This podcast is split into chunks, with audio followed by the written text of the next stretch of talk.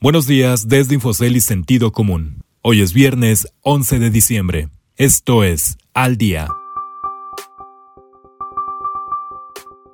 Banco de México ve daño a autonomía. ¿Algún favorecido? AMSA, Sinancira, a negociar.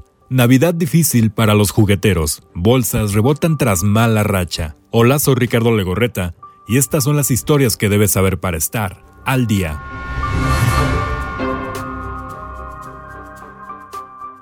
Ataque a autonomía y algo más. La reforma aprobada por el Senado en materia de captación de divisas foráneas no dejó nada tranquilo a Banco de México. La autoridad reiteró que este cambio no solo va a crear riesgos, sino que ahora también advirtió que hay posibles daños a su autonomía. Por si no fuera suficiente, algunos ya dudan de cuáles son los posibles beneficiarios de este cambio y quién podría ser el más favorecido por una nueva regulación en materia de divisas.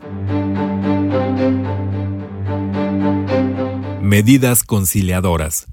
Apenas ayer fue anunciada la salida de la familia Ancira de Altos Hornos de México y los nuevos dueños ya enlistaron una serie de medidas para que la acerera, la más importante del país, recupere el esplendor que alguna vez tuvo.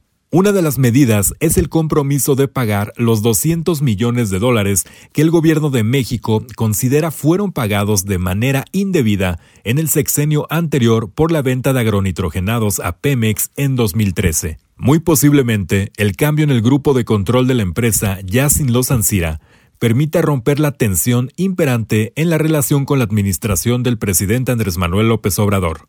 Por cierto, otro de los objetivos de los nuevos dueños de la empresa es reanudar la cotización de las acciones de AMSA en el mercado de valores mexicano tras más de dos décadas de no hacerlo. Santa al rescate de los jugueteros.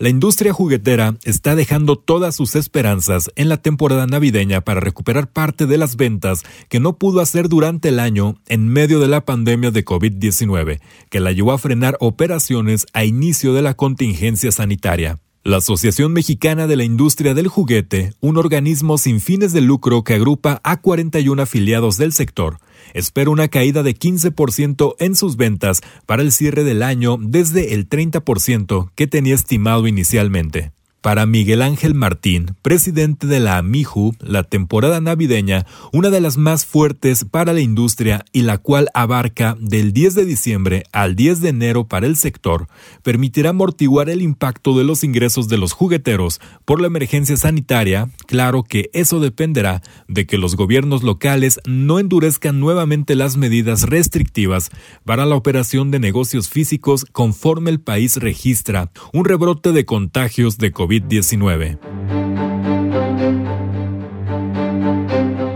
Rebota y no es pelota.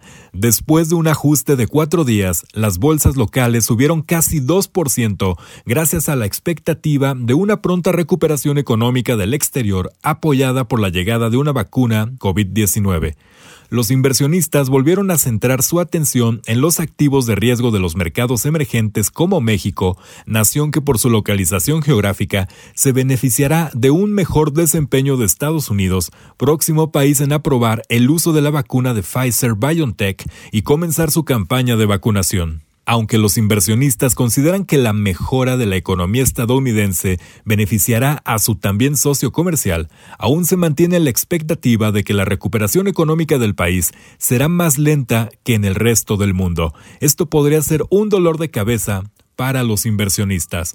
Usted puede consultar estas y otras historias en la terminal de Infocel y en el portal de Sentido Común. Este fue su resumen noticioso al día no deje de escucharnos el próximo lunes con las principales noticias de negocios, economía y mercados. Que tengan un excelente viernes.